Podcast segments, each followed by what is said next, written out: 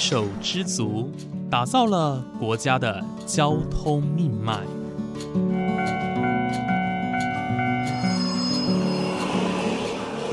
翻山越岭，运送着历史的独家记忆。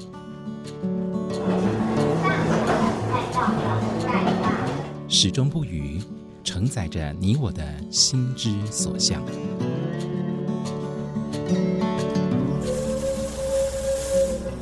各位旅客您好，欢迎搭乘本班次列车，我是胡浩辰，欢迎来到鬼世界，让我们一起探索铁道文化，感受铁道温度，记录铁道故事。本节目由正声广播公司台中台胡浩辰制作主持，欢迎收听。二零二二年一月九日。台湾的国宝级蒸汽火车 CK 一二四，因为北台湾妈祖文化节，暌违十年再度驶入平溪线。我想蒸汽火车跟这个地方应该是最有渊源的了，因为蒸汽火车所吃的东西就是这里盛产的原料。就这样相辅相成，走过了一世纪。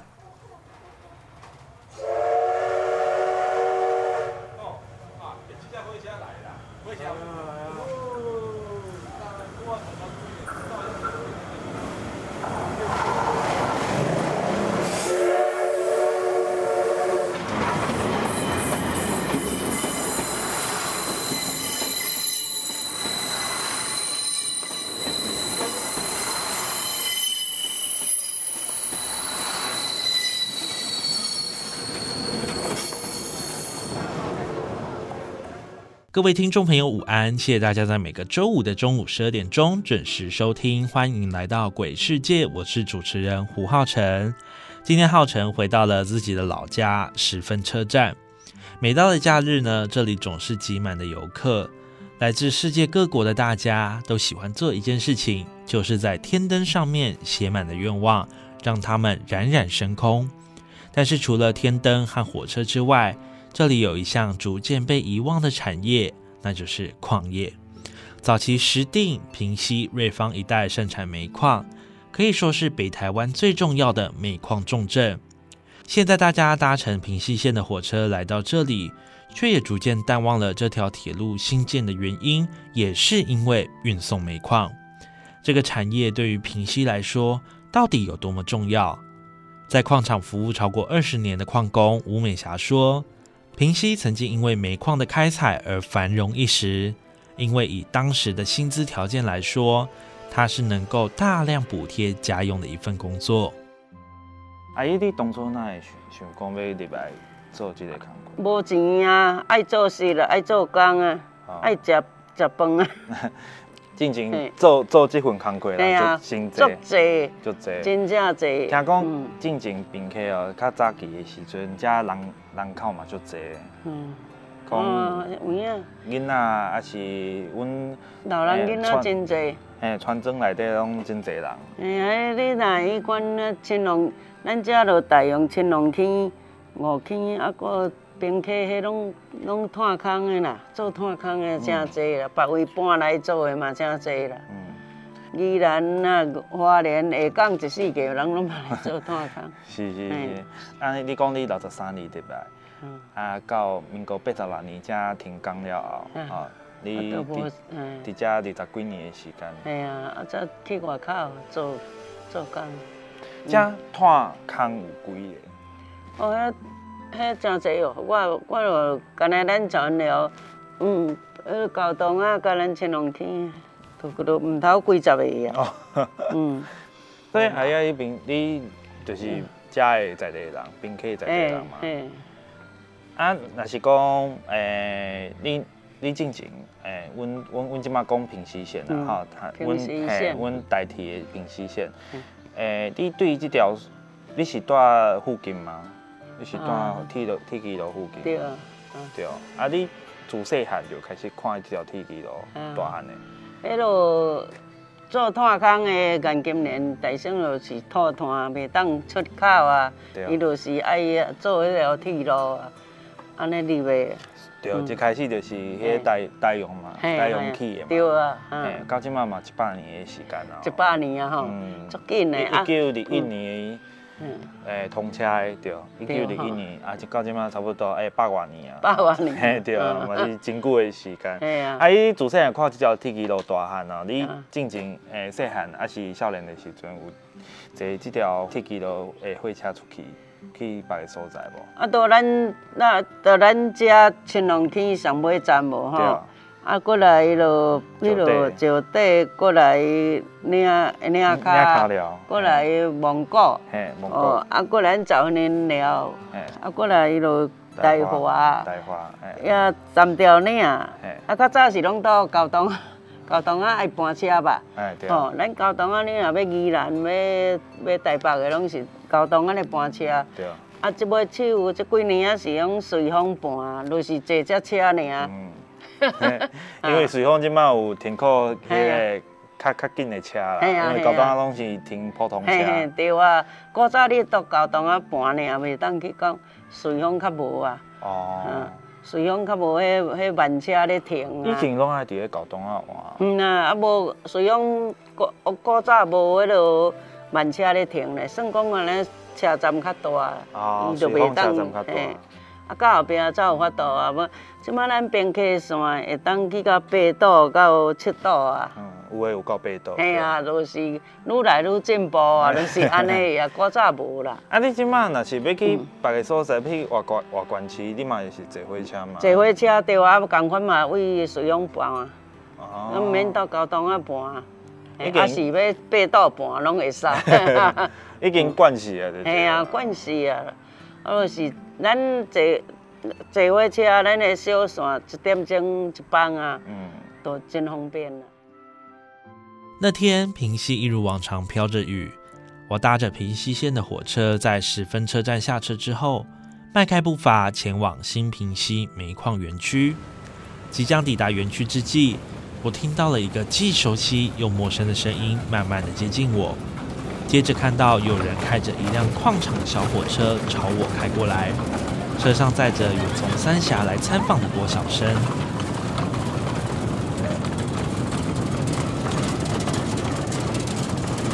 还记得小朋友脸上挂满着兴奋的表情，而那位驾驶戴着斗笠，而且将自己的脸包覆起来，只留下一双眼睛专注于眼前的路，那样坚定又勇敢的神情让我印象特别深刻。而当我走进园区，才发现这位驾驶就是吴美霞。吴美霞出生于民国三十八年，是在地的闽西人。他从民国六十三年就进入位于十分车站附近的新平溪煤矿工作，不过他并不是大家想象中的那种进入矿坑忍受高温黑暗的第一线矿工。他负责的工作是驾驶矿场内的小火车，运输挖掘出来的黑金，或是载着废弃石渣到舍氏山倾倒。铁路在每个矿场当中是非常重要的运输系统。一般透过蒸汽火车头或柴油车头，将重达数吨的煤矿或石头从矿坑内运输到其他的地方。然而，吴美霞所驾驶的火车却是使用电力车头一引矿车。由于车上有一个圆形的窗户，因此这款火车被昵称为“独眼小僧”。全台湾只有四个矿坑利用这种电力车款，是台湾矿场中少之又少的特殊景象。啊！你在迄款火车，你敢袂使给阮介绍一下？伊诶，伊甲阮一般看到的火车，敢若无无共吼。伊迄叫做阮即摆叫独眼小生。对。对。啊，伊有啥物特色？你敢袂使甲阮介绍？是三分车啦。哦，三分车。三分车，较细。较细。载煤炭的较细。哦。啊，载人客嘛共款咯，共款这三轮车。嗯。进前阮载拖团拢是。就用这款火车，对。啊，毋过因真无共的是，伊毋是食油的，伊是食电的，对无？无共的是，较早的食电高压线的是咱这个一般的这电火的哦，这款电啦。嗯。啊，咱的即马是电池。哦，用伊即摆是用电池。嘿，用电池的。毋就是用电线安尼。嘿，毋是用电线，安怎用电线载人客较危险啦。哦。迄会电人呢？你若落雨天，什物咱这较早咧。载拖炭，你无迄个电无够力。哦，哟。嘿，啊，所以这离啊离的电较强，啊，载人客袂使。正前拢是用离啊离的电。嘿啊。哦。要无你无无够力啦。无够力。啊，咱即马是电池的，用了用咧十粒的。哦。一台车，一台电车爱装十粒的诶电池。敢是阮一般买着迄款电，还是搁较？咱的迄种迄落游览车，迄种大大粒的。哦，敢若是阮赛车咧用的迄种的。OK。嗯。呃，嘛嘛真特别啦。不过即摆嘛是食电的对。对啦，按款食电的啦，是毋是讲落爱用电池的电，毋是用咱的古早迄电锅的线。是是是。啊，伊刚会甲甲阮分分享一下讲，诶，阮使即摆诶迄款火车哦，大概呃，因为即摆电台人有有可能有一一寡人无看过，迄款车生做安怎？啊，你敢会使甲阮分享讲，诶，即款火车？你伊咧驶时阵有啥物需要特别注意的所在无？咱的铁路拢有咧保养啊，嗯，袂歹啊，真好啊，嗯，甲咱的一般的载大车共款啊，拢有咧保养，头家拢有请人咧做。啊，阮驶车的时阵速度敢会咱这较慢，较慢。嗯，无像恁咧开车拢外足紧的车啦，咱这慢慢安尼啦。啊，伊上紧会使驶到？偌济你敢知？这食电池的，伊咱遮人客袂讲诚紧啦，伊说无无算讲。有时有的人客讲啊，无落来行路散步嘛，搁搁对得着。哦，哪散步搁对得着？嗯啊，阮即马诶，大家来到遮，若是伫咧园区遮开始坐，吼，这是起点。啊，阮坐坐坐，啊，你是载阮西一个，还是讲有一个终点站？对啊，这一公里里，咱离这个园区出来到古早饼摊，一公里里啦。哦，一公里差不多。来，差不多来去要落车，翕一个用无前无偌久，一二十分啊嘛，十哎十外分，十七八分吧。十七八分，安尼就算一个体验着。对啦。新平溪煤矿成立于一九六五年，以台湾的矿业开采史来说，并不算早。一开始是由台湾知名的矿业公司台阳煤矿所经营，一直到了一九八五年，台阳煤矿将矿权转移给龚永昌先生，继续接手经营新平溪煤矿。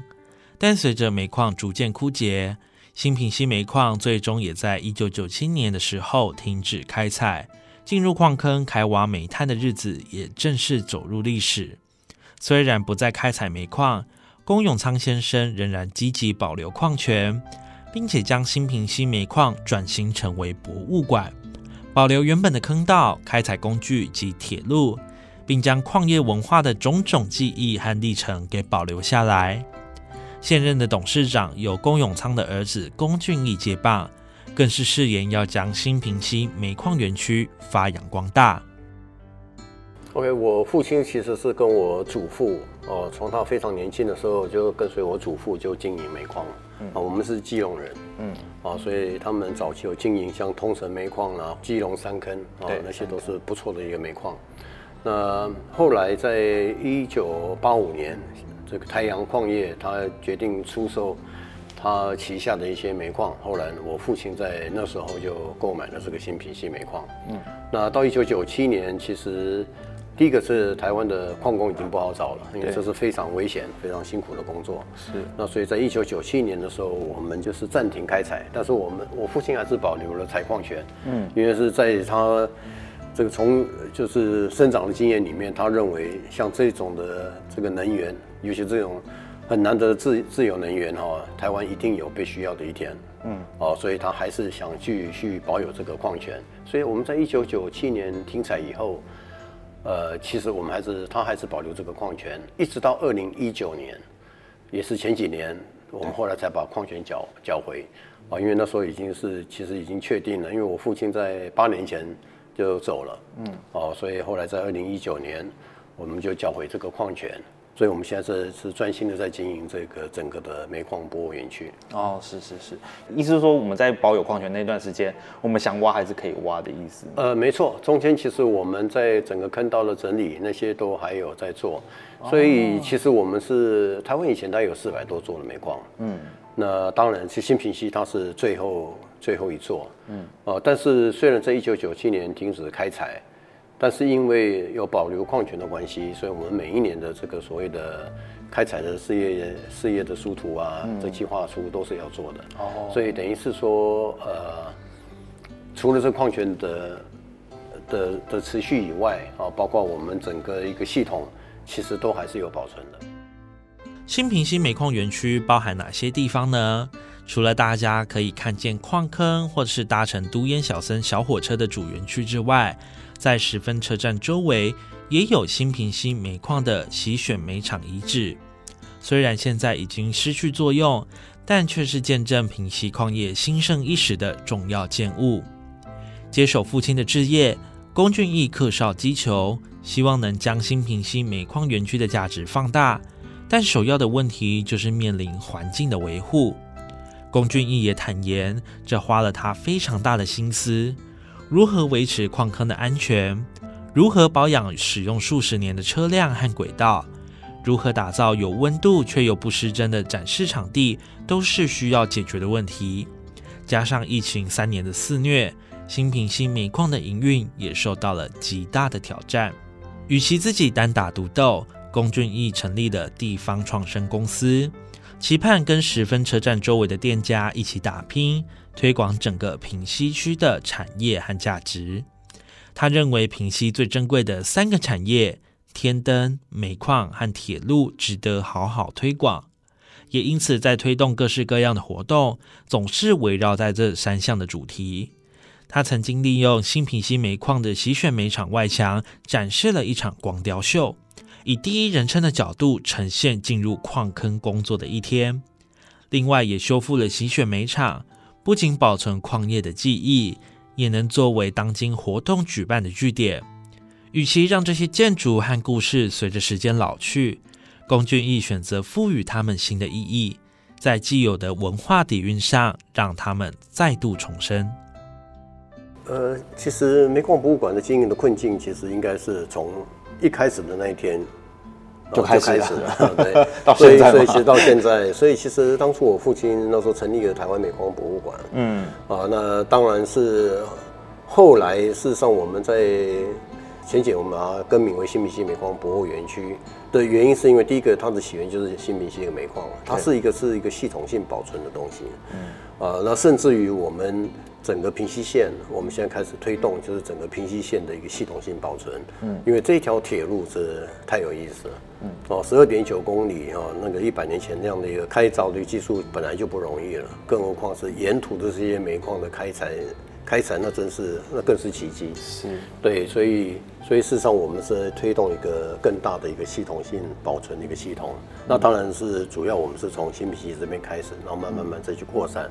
那希望国际游客来到整个平溪县啊活动啊，就是说除了天灯猫村啊，它有更多的一些的一个历史遗迹然后，可以跟这些国际友人分享，跟国内友人分享。是是是，等于是把这边当做一个基地的一种感觉，然后把它扩大到像您刚刚提到说，我们扩大到整个平溪，甚至是到延伸到猴童哦，对的一个带状。的一个产业，对，所以刚回到是说有没有碰到什么一个个困境啊？嗯，就是困，这困境就是这个 picture 太大，这个就是这个就是他的问题。然后第二个是私人要去经营这东西，其实是有相当的一个难度。嗯，啊，那不过在整个的过程当中，呃，包括一些朋友的鼓励，那还有当然也是有政府的一些的这个资源，那还有一些。还有一些学界的帮忙啊，其实这条路我们还是持续在走。是，也是非常感谢，就是大家哦一起齐心努力哦，把这样子非常特别的文化保留下来。呃，因为矿业它不像其他的文化，它是一种没有其他的产业跟文化相对容易保存。因为矿业这个东西它太太辛苦、太黑暗。呃，包括是呃工作环境很黑暗，跟它其实是非常的辛苦、辛酸血泪非常多的一个产业，所以这样子的呃很多的文化跟记忆哦，如果没有大家努齐心努力的把它保存下来，其实这个记忆是很快就会被遗忘的。尤其像刚刚提到说，很多的呃矿业从从业人员，也就是我们俗称矿工，他们慢慢的凋零。那慢慢的这些故事其实就是消失在这个世界上，我们其实很难去，呃，把这些东西啊，既现有的状况把它保留下来。所以，我们透过一些呃，像是我们园区的规划也好，或者是说我们跟产官学三方合作，我们把这些呃呃台湾独有的一种记忆保留下来，我相信是对呃大家呃认识这块土地会有更加的帮助哦。呃，事实上这几年其实我们，呃，一直希望是将这个平溪打造为一个国际祈福小镇，啊，因为第一个每一年好几百万的游客，是。啊，国外游客来台湾就是指明就是要放天灯，嗯，哦，这个事实上是非常难得的，尤其在平溪老街，在疫情前每天在挤挤满了一万多个人，是，就是一个小小天灯上面就写满了祝福。哦，就是为自己、为家人、为朋友祈福。我认为这个是在全世界上面是非常难得的一个氛围啊，因为这是在这么一个喧闹的世界、这么多纷争的这个时刻哈，其实我觉得大家祈求这种心灵的平静哈，像这一种，我们自己我们自己都会感动。所以我们是希望是说来这边，当然天灯绝对是我们的代表，嗯，但是其实最主要是过来祈福的。那祈福其实还是还有还有很多的一个呃方方面面，还是还可以去做表现。所以这个部分我们在推的一个国际祈福小镇，甚至于我们从去年开始一个祈求世界和平的一个活动。事实上，我觉得这个这个这个世界是需要和平的。所以其实对我来讲，其实我们是保存了一个工业一个遗址。然后再诉说当地的故事，因为整个平溪其实要以产业的变更来讲，应该是从两百年前的农业，啊，包括是说蓝染，包括茶叶，到一百年前的矿业，到现在的观光，其实这个产业的更迭，它的脉络都在了。那以我是一个呃，比如说呃矿业遗址的一个保存者来讲，对我来讲，我只是把当初的工业遗迹非常完整的一个呈现。那至于这里面的故事的一个转译啊，其实都是要靠年轻人，都是要靠一些艺术家，啊，从他们的角度来做一个转译啊，其实是实际上是非常非常，因为我们去年就办了一个哦非常棒的一个光雕的一个一个展览，就是用呃矿工的一个口述历史来做这个的剧本，哦，事实上是得到了一个包括矿业界的祈祷，包括一些的一些游客他们的一个喜爱，啊，所以其实是不是只有悲情的故事？哦，所以我我认为是说，这整个平溪县哦，其实不管是说在它的人文故事或者产业故事，都是有很多可以被发掘的一个地方。嗯，那我们就从各个每个那个面向，怎么去做一个保存，然后怎么去做像这样的一个一个故事的诉说，我觉得会很有趣的。我常常认为老家在平溪是一件很幸福的事情。因为我认为平溪是一个充满希望以及充满正能量的地方。当天灯缓缓升起，满载着所有人的心愿飞向天空，当时大家的心灵都是正向的。而铁路过去运输着大家的生活经济来源，现在运送着前来平溪朝圣的游客，分别也换得了生活上和心灵上的富足。而令人心生恐惧，不知道明天还是意外哪个先到来的矿业文化，在结束一天的辛劳工作时，迎接的是坑外新鲜空气和和煦的阳光。即使这里过去充满着血泪，但在时分总会迎来希望的一天。今天我们的节目就到这边结束喽，感谢您的收听，我们下次再见。